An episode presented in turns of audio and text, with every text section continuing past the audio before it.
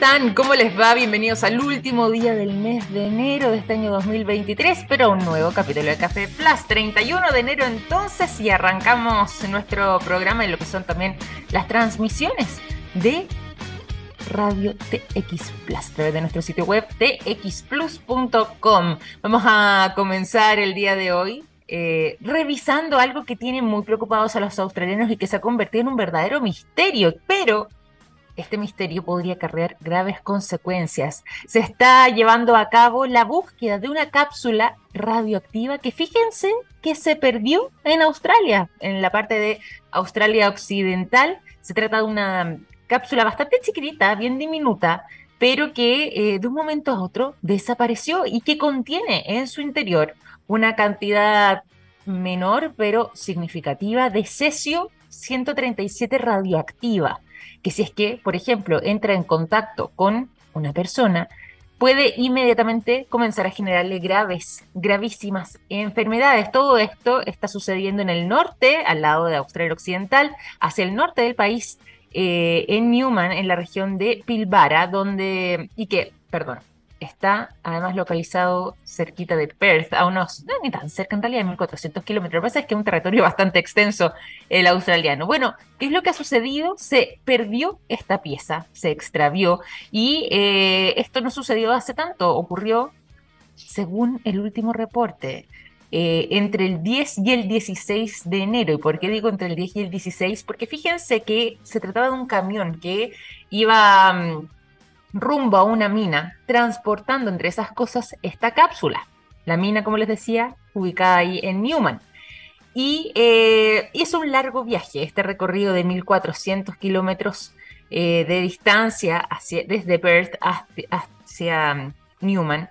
Y es en ese momento en el que se pierde el rastro, porque cuando ya llega el 16 de enero hacia la mina para seguir con las labores, se dieron cuenta de que, bueno, la cápsula que contenía el cesio 137 radioactivo no estaba. Y esta es una sustancia que la gente que trabaja en minería conocerá bien porque se usa muchísimo lo que tiene que ver con explotaciones mineras para poder eh, hacer excavaciones o bien para poder explorar un lugar. Y eso, eh, si bien es algo que pueden manejar las minas y lo hacen eh, habitualmente, es poco común que suceda este tipo de situaciones, es decir, que se pierda una cápsula de este estilo y por eso es que está dando la vuelta al mundo además esta noticia australiana. Lo preocupante está en qué sucede si es que lo encuentra una persona común y corriente que sin saber de qué se trata, pueda pensar que, bueno, se trata de algo interesante y lo pueda guardar, lo pueda manipular, se lo lleve en el auto, se lo entregue a alguien, entre en contacto con esto. ¿Por qué? Porque, como mencionábamos antes, esto puede acarrear enormes consecuencias para la salud de la persona que lo manipula. Es decir, si es que no se toman las eh, medidas respectivas, esto puede ser incluso el detonante de múltiples enfermedades bastante peligrosas. Entre eso, además, una situación que es bastante dolorosa y muy compleja, como son las quemaduras por radiación. Si bien obviamente no es un tipo de enfermedad, sí es una consecuencia casi inmediata que se puede eh, sentir de parte de la persona que manipula algo como esto. Y en el largo plazo, incluso puede ser el detonante de algún tipo de cáncer producto del contacto. Entonces, con esta cápsula de eh, cesio 137 radioactivo que está preocupando gravemente a los australianos. Noticias para comenzar la jornada, sobre todo cuando ya estamos revisando este, eh, las informaciones de este último día del mes de enero de este año 2023. Estamos en jornada de día martes y se espera bastante calor sobre la ciudad de Santiago y también sobre gran parte del territorio nacional. Se los cuento porque hoy 32 la máxima, si es que van saliendo de sus casas, prepárense vayan tomando los resguardos bien hidratados, por supuesto, para arrancar este día martes que comienza. Y nosotros también nos vamos a ir de inmediato con la música. Para darnos energía, comenzaremos con el sonido de The Killers. ¿Les parece bien? Los quiero dejar con la canción When You Were Young, que suena a continuación de esta tremenda, tremenda banda. Aquí está de la mañana con 17 minutos. Estamos en Café Plus a través de Radio TX Plus. Nos vamos a ir a la conversación, pero también a los buenos datos. Y por lo mismo, a esta hora de la mañana les cuento lo siguiente: los productos de yodo de SQM están en tomografías con medios de contraste que sirven para diagnosticar el cáncer. Gracias a eso, millones de personas inician tratamientos oportunos. Los productos de SQM ayudan a mejorar nuestra calidad de vida. Pueden encontrar toda la información presente en su sitio web www.sqm.com. Nos vamos a ir a la conversación y sobre todo también a una investigación bastante interesante que han estado realizando algunos académicos y eh, investigadores, más bien, de la Universidad de Chile, que están proponiendo una nueva generación de dispositivos ópticos y han estado avanzando, realizaron un experimento donde lograron observar los patrones de eh, algunos anillos concéntricos y también lograron modelar matemáticamente todo un sistema que eh, contribuye a lo que sería la comprensión de la estabilización de las estructuras. ¿De qué se trata todo esto? Bueno, se lo vamos a preguntar directamente a nuestro invitado del día de hoy. Él es Marcel eh, Clerc académico del Departamento de Física de la Facultad de Ciencias Físicas y Matemáticas de la Universidad de Chile y miembro también entonces de esta investigación. ¿Cómo estás, Marcel? Bienvenido a Café Plus. Muy buenos días. Buenos días, muy bien. Eh, sí, muy contento por estar con ustedes. Nosotros encantados de poder conversar contigo durante esta mañana, sobre todo lo que tiene que ver con em, esta investigación que han estado realizando, esta experimentación, dicho sea de paso, y finalmente este modelo matemático del sistema para poder comprender cómo es que se estabilizan las estructuras. Estábamos hablando recién en la introducción sobre esta propuesta de, nuevos em, de una nueva generación, digo, de dispositivos ópticos. ¿En qué consiste este trabajo que han estado realizando, primero que nada en términos generales, para que los podamos comprender eh, adecuadamente. Sí, bueno, eh, esencialmente consiste en algo que la mayor parte de la gente conoce en su vida cotidiana, que tiene que ver cómo eh, nos conectamos con nuestros aparatos electrónicos. Para eso usamos cristales líquidos. Por ejemplo, si miras tu teléfono, uno se pregunta cómo funcionan todo este tipo de aparatos, digamos, o estas pantallas.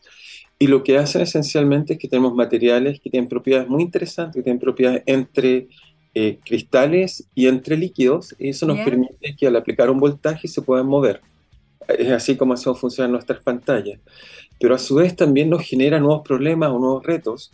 Por ejemplo, uno de los problemas que tenemos es que gran parte de la energía que tienen nuestros aparatos es en el uso de poder mover este tipo de materiales. Es decir, que Tú aplicas un voltaje y las moléculas se giran y eso permite que pase o no pase eh, algún tipo de luz o no pase luz. Es así como usamos nuestras pantallas, nuestros monitores. Eh, entonces, nuestra investigación o lo que apunta es si es posible hacer esto, pero no aplicando un voltaje, sino usando la propia luz que le llega. Es decir, tú tomas algo, imagínate como si fuera una ventana, le llega luz y esta luz hace que este, este material que forma esta ventana, que sería una ventana inteligente, al llegarle luz, las moléculas se giran, se reorientan y con eso entonces, por ejemplo, no tendrías que tener ventana, no tendrías que tener cortinas, sino que podrían disminuir la luz en función de la cantidad de luz que le llega pero uno quisiera algo más, uno quisiera ser más ambicioso, uno quisiera de alguna forma eh, poder eso aún más controlarlo para poder tener aparatos que ocupen cada vez menos voltaje y por lo tanto, en casos, sobre todo en nuestros teléfonos, nuestra mayor dificultad es que la, mayor, la energía se ocupa esencialmente en el uso de la pantalla. Y eso te obliga seguramente a ti y a todas las personas que nos están escuchando a que sistemáticamente tengan que estar cargando sus teléfonos todo pues. el tiempo y nos hemos vuelto esclavos de eso, o sea, uno se preocupa cuánta batería me queda o no me queda. Entonces, la, idea sería simplemente con la luz que nos llega, la luz solar sería lo ideal, es poder, digamos, utilizar estos dispositivos. Por supuesto, debería ser algo mixto. Entonces, esa es como la visión a largo plazo que queremos hacer. Y entonces, en esa dirección, ¿qué es lo que hacemos nosotros? Es tratamos de tomar materiales que tiene esta propiedad que se llaman cristales líquidos, que tienen propiedad, como dije, líquidos y sólidos, y les, colocamos nuevos materiales en el interior, los dopamos, es el nombre técnico, es decir, le incluimos una pequeña cantidad, como, como una gotita de sal, colocamos un por ciento de otro tipo de moléculas que no son cristales líquidos, pero son fotosensibles, son moléculas que cuando les llega la luz simplemente se cambia su forma. No, no es que haya una reacción química, simplemente la estructura de la molécula cambia, y se ordena de otra forma. Y eso hace que las otras moléculas las sigan por interacciones eléctricas y todo el sistema se gira. Entonces hacemos materiales que son fotosensibles y eso en principio nos permite eh, hacer o buscar nuevas propiedades. Entonces lo hemos estado estudiando conjuntamente con un grupo en Concepción que sintetiza las moléculas. Las moléculas las hacemos en Chile. Son más también nos tiene muy contentos. ¡Qué buena! Eh, tratamos de hacer como ingeniería de molecular pero que al mismo tiempo es como que te permite hacer eh, materiales muy distintos. Y es algo muy extraño, es como decir que si hoy día voy a cocinar con otro tipo de sal, y el resultado, lo increíble es que una pequeña modificación produce cambios muy grandes a nivel macroscópico. Entonces, estamos entretenidos en hacer eso y recientemente lo que, como tú mencionaste, lo que lo, hemos logrado hacer por ahora es que este tipo de moléculas, cuando aplicamos luz, depende de la intensidad de la luz, se autoorganizan. No es, no es que todas se giren al mismo tiempo, sino que se giran formando grandes regiones, grandes comparadas moléculas. Estoy hablando de miles de moléculas, una cosa colectiva, no es una sola, forman anillos, estructuras muy parecidas, digamos, a, a una diana, de un arco, digamos, entonces eso nos permite que pase más luz, que pase menos luz en estos anillos, la forma que tiene el anillo.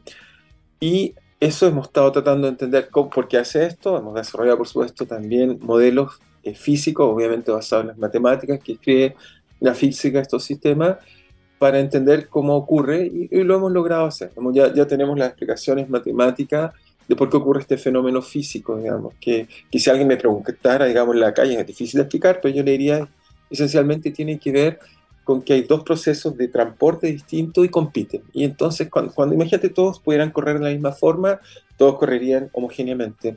Pero si algunos pueden correr más rápido que otros, lo que hace es que se forman algo así como olas. Y estas olas hacen que el sistema forme esta estructura. Más o menos esa es la explicación en forma muy vaga, por supuesto. Uno puede explicaciones más precisas. Y qué interesante además poder escucharte, poder eh, intentar eh, situarnos en lo que ha sido esta investigación, que en ese sentido también me imagino no solamente les ha llevado un gran trabajo, eh, mucha experimentación, como decíamos también en un momento y como nos llevas contando tú, sino que además mucha sorpresa, me imagino, no por nada más han sido destacados recientemente en la revista Physical Review Research, eh, prestigiosa además revista científica, que destaca justamente el trabajo que ustedes han realizado. ¿Cómo es que llega además este reconocimiento de haber sido publicados en un medio como este? Bueno, eso estamos muy contentos, por supuesto, de tener un reconocimiento de, la comunidad o si quieren, digamos, publicar, digamos. Eh, para nosotros es muy positivo y nos motiva mucho, digamos, a seguir estudiando, pero, pero lo bonito siempre uno, este tipo de cosas, yo creo que tiene una doble perspectiva. Por un lado, es, muy entretenido tratar de entender cómo las cosas funcionan. A veces es difícil porque a veces uno tiene un objetivo y no funciona, pero al mismo tiempo la naturaleza es como entretenida, va, va, entregándote cosas inesperadas. No es que en particular nosotros buscáramos estos anillos, estábamos buscando cómo respondía el material, cambiando tipo de molécula, y simplemente a ciertas intensidades aparecen cosas y uno después se entretiene y dice, no, eso era lo que andaba buscando, pero a veces, muchas veces hay mucho azar eh, es divertido, digamos, en ese aspecto. Es una, es una bonita aventura, uno simplemente a veces no sabe, uno tiene una idea vaga, como te decía, uno, yo quisiera poder hacer materiales que nos mejoren, por ejemplo, nuestros monitores, nuestras ventanas, un mejor uso entre nosotros, entre la luz y nuestros aparatos, sobre todo eléctricos, que, hoy en día estamos muy, eh, muy atrapados, no se dan cuenta, uno piensa que vamos a seguir mejorando, mejorando, pero tecnológicamente hoy en día está un poco atrapado. La electrónica ya ha llegado un poco al nivel que no la podemos mejorar mucho más porque estamos límites que ya no podemos hacerlas más pequeñas y estamos límites donde la pérdida de energía que tenemos se ha vuelto muy importante. ¿Eso qué quiere decir? Que si el día de mañana alguien me dice, bueno, en tres años más me voy a comprar un computador y va a ser mucho mejor el que tengo ahora, la respuesta es que quizás sea un poco más bonito el diseño, quizás algunas cosas van a mejorar, pero sustantivamente va a ser igual. Estamos un poco ya al límite de eso. Y la luz es como un buen camino para buscar nuevas aplicaciones, dejar de usar la electrónica y empezar a usar lo que llamamos la fotónica, es decir, usar la luz como medio de, de control de aparato y control de procesos. ¿Y cuál es la gran ventaja? Los electrones cuando viajan chocan mucho y generan calor. Por eso todos los aparatos eléctricos que tenemos claro, calor. A calentarse, claro. Claro, pero si tú ocupas luz, la luz tiene la gracia de que transporta bastante energía y disipa muy poco. Entonces eso nos permitiría tener aparatos, si pudiéramos hacer todo a base de luz o una combinación, por supuesto, lo más probable es que sea una mezcla, vamos a poder disminuir mucho nuestro consumo energético, que actualmente es poco eficiente, o sea, estamos a niveles de que ya generamos demasiado calor. E imagínate que te dijera tu próximo teléfono, si fuera basado en una mezcla, lo más probable es que te duraría semanas y no un día estar cargándolo todo el tiempo. Entonces eso sin duda nos ayudaría a ser más eficiente pero sobre todo eh, yo creo que mejoraríamos el uso real de la energía que tenemos disponible. Totalmente. un poco la mal. Oye, y eso está muy interesante porque, como bien mencionabas tú, va abriendo un camino hacia nuevas tecnologías por medio de un trabajo de este tipo eh, y desafiando también eh, algunas teorías o algunas, eh, incluso voy a decir verdades, aquí no sé si es muy científico, pero el concepto que voy a utilizar, pero sí me refiero a que, o cosas que ya se aceptaban como una realidad, como podría haber sido incluso lo que ustedes acabaron desafiando a través de los patrones de anillos concéntricos más allá de la inestabilidad de Turing, como bien lo señalaba el título además de eh, Physical Review Research. Lo digo porque eh, posiblemente cuando uno, eh, las personas comunes y corrientes, tienden a escuchar respecto a ese trabajo, lo que bien decías tú es que uno lo centra mucho en la electrónica, lo, se centra en un tipo de energía que ya está bastante más conocido y más menos determinado. Cuando hablamos de nuevas tecnologías por medio de esta mm, configuración de nuevas mezclas de cristales líquidos eh, con diversas moléculas fotosensibles. Estamos hablando precisamente en nuevas tecnologías que apunten hacia el consumo energético o que apunten quizás incluso eh, a nuevas realidades que eh, aún o estaban en el sueño o bien ni siquiera imaginamos. Bueno, a las dos cosas. Sin duda, un nuevo uso energético es mejor porque vuelvo a insistirte, tu ventana, imagínate que al mismo tiempo te entra luz, puedes usar un poco la energía, tu ventana toma energía, eso sería útil, haría dos cosas al mismo tiempo. Pero también nos da nuevas posibilidades. Cuando hablamos de nuevos aparatos, uno visualiza, por ejemplo, en, en, casa mucha gente ya no usa televisores, usa videoproyectores. Estos videoproyectores esencialmente lo que tienen es una lámpara que pasa sobre una cosa que llamamos modulador de luz, esencialmente lo que controla cuánta luz pasa en cada píxel y eso te genera una, una, una, digamos, una imagen en una pared o en lo que quieras. Este tipo de, de, anillos que encontramos nos puede permitir tener nuevos tipos de eh, moduladores de luz, que es el corazón de esos videoproyectores. Es decir, que en el futuro, en vez de esos aparatos que son cada vez más pequeños, pero aún son, no son tan pequeños, que también generan mucho calor, vamos a poder hacerlos funcionar con muy poco calor y vamos a poder hacer, por ejemplo, imagínate en tu teléfono portable, tu pantalla no solo te va a poder ver, también va a poder proyectar una imagen va a poder, entonces vas a poder emitir luz y con suficiente intensidad, pero sin tanto consumo de tu batería. Hoy en día tener un videoproyector en tu teléfono es poco imaginable porque es muy costoso, digamos. Entonces ocuparía demasiada energía, pero si eso funciona y sigue avanzando, vamos a tener estos moduladores de luz, que es la palabra técnica para poder usar esto, que va a poder hacer que sea más fácil poder proyectar imágenes a bajo costo, digamos, y poder incorporarla cada vez más en nuestro aparato. O sea, ya no solo los teléfonos ya hacen muchas funciones, son demasiado inteligentes, diría yo, digamos, pero vamos a ser aún más inteligentes, vamos a incorporarle aún más tecnología, digamos, eso va a ir ocurriendo, digamos. Qué increíble. Bueno, para quienes se van sumando además a nuestra sintonía, les cuento que estamos conversando durante esta mañana junto a Marcel Clerc. Él es académico del Departamento de Física de la Facultad de Ciencias Físicas y Matemáticas de la Universidad de Chile y estamos ahondando en lo que ha sido un trabajo que él eh, viene liderado respecto a la propuesta de una nueva generación de dispositivos ópticos, un trabajo que además ha sido destacado por eh, prestigiosas revistas científicas internacionales como son Physical Review Research, donde se ha estado centrando entonces en lo que tiene que ver con este trabajo, en esta propuesta de una nueva generación de dispositivos ópticos y donde además eh, por medio de la experimentación eh, lograron observar patrones de anillos concéntricos y posteriormente, en base a esos resultados, pudieron modelar matemáticamente este sistema para poder eh, comprender de qué forma se van estabilizando las estructuras. Y ahí me quiero centrar también, Marcel.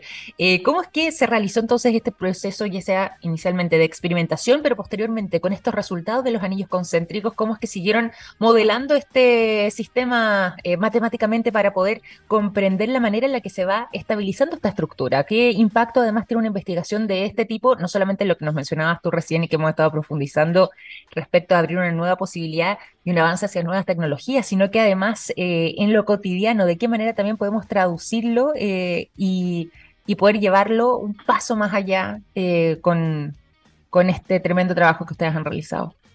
Sí, eh, yo primeramente, el primero para responder un poco tu pregunta del cómo, lo primero que diría que a nosotros nos gusta, o por lo menos en el grupo en el cual eh, lidero, no, nos gusta hacer ciencia bien, digamos, íntegra, es decir, eh, cuando, yo era estudiante, lo primero nos decían nuestros profesores, usted va a ser teórico, experimental, y nos hacían una separación muy abrupta, diría yo.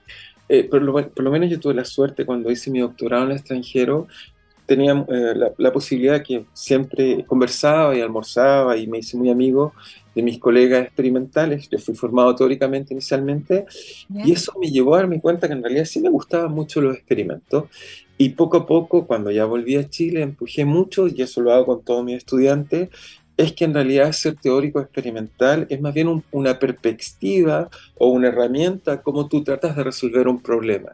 Simplemente a veces las cosas más fácil se puede hacer solo teóricamente o solo experimental o a veces solo numéricamente, a veces ni siquiera podemos hacer cálculos porque son muy complejos los problemas.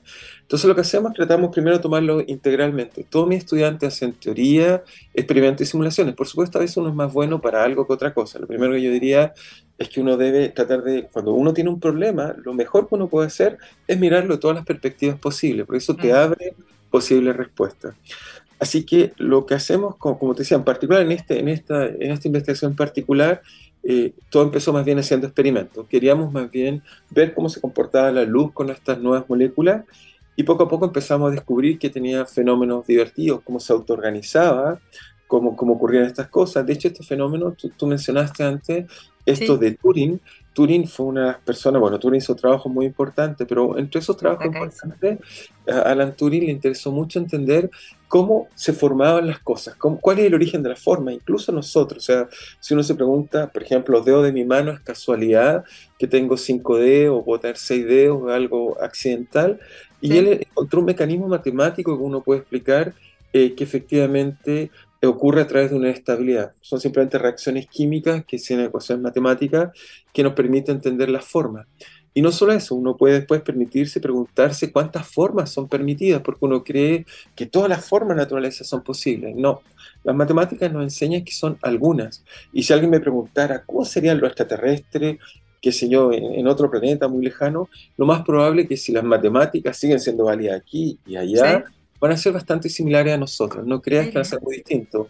Puede ser que tengan, digamos, más dedos, eh, eh, otras cosas, pero las formas son similares. No vamos a contar seres triangulares o con geometrías fractales, no. Uno, uno puede demostrar que lo que es robusto son ciertas formas, digamos. Por eso cuando miramos naturaleza, eh, hay muchas formas que, que nos rodean, pero en realidad las formas, eh, lo que la hace distinta, digamos, lo que te hace distinto a ti, de mí, no son esencialmente las formas, lo que nos hacen son los defectos. Son pequeñas diferencias las que nos hacen muy distintos. Pero a grosso modo somos muy parecidos, es decir, tenemos manos, cabeza y los pies, y nuestras formas no son muy, distintas. O sea, tu mano, a diferencia de mi mano, lo que lo difieren son los defectos. Entonces, volviendo a la pregunta, entonces nos colocamos cerca de este tipo de mecanismos que estableció Turing y encontramos que cuando uno se movía muy lejos, la región de donde las teorías son válidas, empezamos a encontrar este tipo de cosas muy complejas. De hecho, hoy en día estamos, estamos no, no hemos publicado esto, estamos trabajando en eso. Cuando aumentamos aún más la luz, los anillos empiezan a tener comportamientos dinámicos muy complejos y de hecho se desarman, se arman, se desarman y se arman de forma que llamamos turbulenta. Estamos tratando de entender cómo ocurre este tipo de proceso. Es decir, que cuando tú le entregas mucha energía al sistema, hacen cosas eh, muy complejas que no entendemos todavía. Algunas cosas sí, pero la globalidad ahora todavía no la entendemos bien. Y estamos tratando de estudiar eso. Entonces, trato de convencerte que al mismo tiempo los experimentos te llenan de preguntas. Lo único que te hace es que te, te das cuenta lo inesperado lo ignorante que es uno del problema. Y al mismo tiempo uno va tratando de identificar algunos problemas que uno cree que puede explicar. Y ahí es donde tratamos de hacer los modelamientos matemáticos que nos permitan tener una mayor comprensión, pero es un proceso extraño, es un proceso bastante, quizás diría, esquizofrénico en momento, en el sentido que no es, no es algo que uno piensa, hago el paso A, el paso B y el paso C, no, es bastante irracional. A veces uno encuentra cosas que no entiende, va y vuelve, es un proceso bastante, eh, yo diría a veces, irracional a momento, pero por supuesto cuando uno ya entiende bien las cosas, uno lo lleva a un lenguaje más racional y una comprensión bastante más racional, pero, pero el proceso de hacer todo eso es bastante, eh, yo diría a veces asalto, no, no es algo suave y coherente y lógico, no es que hoy día, hoy voy a hacer el paso de, hoy trato de hacer el paso B, pero descubro que hace algo completamente como no esperaba y eso nos permite reordenarnos y reorganizar las preguntas. Y sistemáticamente uno está en una, como insisto, como una aventura, como caminar muchas veces a ciegas, extrañamente, Pero, pero uno va avanzando increíblemente, digamos. Y por lo mismo, ya que hay como un, nuevo universo que se va desplegando en torno a estas preguntas que se pueden resolver y a las soluciones que también todo esto puede otorgar, eh, como decías tú recién, quería preguntarte qué es lo que viene por delante, hacia dónde van a seguir eh, avanzando. Yo me imagino que, claro, eh, lo que ha sido usted esta experimentación y finalmente todo este eh, hallazgo eh, es algo que, como decías tú, lo están enfocando además mucho en lo que tiene que ver con el uso de eh, tecnologías y además la energía, pero puede quizás ser posibilidad para nuevos caminos. ¿Hacia dónde van a seguir avanzando, ya sea en la investigación misma o con estos resultados en un futuro quizás cercano? ¿Para dónde van a seguir construyendo de acuerdo a lo que ha sido este trabajo? Bueno, yo, creo que vamos a hacer las dos, las dos direcciones. Deja explicarte en una y otra. Eh, seguimos buscando mejores moléculas. Tratamos de sintetizar con nuestros colegas de Concepción materiales que respondan más rápido, que requieran menos luz. Así que por un lado, en las aplicaciones estamos tratando de buscar cosas que sean más eficientes, más óptimas, que podamos, digamos, eh, lograr resultados de forma más, eh, en menos tiempo, digamos. Eso tratamos de hacer por un lado. Y por el lado fundamental, como te, decía, es que sometemos esto a la luz más intensa, con fuentes de luz, digamos, con mayor intensidad de luz, un número de fotones mayor, y vemos cosas muy inesperadas que no, no pensábamos que ocurrían, digamos, y la estamos tratando de entender. Es decir, ¿y, ¿y, qué puede servir eso? No lo sabemos todavía. Estamos simplemente empujando la comprensión por un lado, pero no dejamos de lado y entendemos que también es importante tratar de visualizar eh, aplicaciones. Sin duda eso eh, es, es, muy importante lograr mejorar las cosas. Muchos de mis estudiantes, yo estoy además inserto en una facultad de ingeniería y por lo tanto muchos de ellos no necesariamente van a ser científicos. Algunos tienen intereses quizás mucho más aplicados y yo creo que eso también es muy positivo, tener la posibilidad de participar en un proyecto de investigación, que a veces uno hace eh, preguntas más fundamentales, pero estoy seguro que siempre hay gente que tiene esa, esa, esa visión de poder buscar aplicaciones más simples y que puedan ver que uno es capaz de hacer cosas, digamos, eh, dentro de las dificultades que por supuesto tenemos, digamos. Así que yo creo que eso tiene muchos eh, aspectos positivos, desde fundamental a aplicado. Yo siempre trato de motivar a alguien, eh, si algo le gusta, eso es lo que tiene que contar, cuál es el espacio más ideal. A algunos les gusta hacerse preguntas más fundamentales, a otros les interesa hacer cosas más aplicadas, a otros les gusta hacer cosas más teóricas, a otros más experimentales, pero lo importante es que uno se vaya descubriendo qué es lo que mejor hace y qué es lo que más lo satisface, eso también es muy mm. importante. Así que uno en ese aspecto tratamos de hacer. Así que para responder así más en corto tu pregunta, queremos hacer sin duda nuevas aplicaciones, pensamos que la luz y la materia a nivel macroscópico sigue teniendo propiedades que a veces eh, nos parecen sorprendentes y no conocemos completamente, a pesar que hemos hecho avances muy importantes en la comprensión a nivel muy fundamental, cuando tú colocas a nivel colectivo las cosas son muy distintas. ¿Qué quiero decir con eso? Yo te puedo conocer muy bien, podemos ser muy amigos, etcétera, pero cuando te coloco en una sociedad, el comportamiento de la sociedad depende muy poco de tu, comportamiento en particular. ¿Eso qué quiero decir? A pesar que entendemos bien cómo la materia funciona con, con, con la luz a escala muy pequeña, cuando la colocas a escala macroscópica, aparecen fenómenos colectivos a veces muy inesperados, que no se pueden explicar a partir del comportamiento fundamental. Por eso te dije el ejemplo, nos podemos conocer muy bien los dos, pero eso no implica que voy a entender cómo va a funcionar la economía de esta ciudad, por ejemplo, o, el comportamiento del transporte de esta ciudad. O sea, esos comportamientos colectivos que aparecen eh, todavía tienen muchas partes que no entendemos bien. A pesar que entendemos bien cómo funciona a nivel fundamental, a nivel macroscópico siguen habiendo muchas cosas inesperadas que no entendemos, digamos. Así que en esa dirección hay muchas cosas por aprender, digamos. Y este tipo de, fenómeno entre la luz y la, y la materia nos permite hacer estas preguntas que yo espero que el día de mañana también nos sirva para otras áreas como la que digo, a pesar que estoy hablando de quizás áreas humanistas, estoy seguro que la física va a enseñarnos muchas herramientas que se puedan aplicar en la medida que por supuesto logremos entenderla un poco mejor un contexto más idealizado, pero, pero son necesarias, si no, no entenderíamos estas cosas colectivas que vivimos en ellas y no nos damos cuenta, pero colectivamente formamos comportamientos que, que bueno, que yo creo que se pueden entender mejor. Totalmente, totalmente. Y ha sido muy interesante además poder escucharte, poder saber que además están abriendo nuevos caminos, nuevas investigaciones que van a ir en ese rumbo. Lo que nos decías tú recién, se está abriendo quizás un nuevo capítulo además con todo lo que ha sido este resultado en esta eh, investigación que ustedes han estado realizando como parte además del doctorado de física de la Universidad de Chile. Yo te quiero agradecer además, Marcel, eh, por esta conversación, por contarnos eh, lo que ha sido esta propuesta de parte de ustedes en la nueva generación de dispositivos ópticos, lo que ha sido además el trabajo exhaustivo que han realizado. y que no por nada, dicho sea de paso, está siendo tan destacado por la comunidad científica y lo que les em, hizo también a creadores de esta publicación por medio de la Physical Review Research. Para quienes nos escuchan pueden encontrar además lo que ahí también se publica en esta prestigiosa revista científica. Y te quiero agradecer además por haber sido parte de este programa, habernos acompañado durante esta mañana aquí en Café Plus. Bueno, también quisiera agradecerte a ti y a todos. Creo que entre todos podemos hacer que la ciencia en este país sea aún mejor y sea parte de todo. Debe ser así.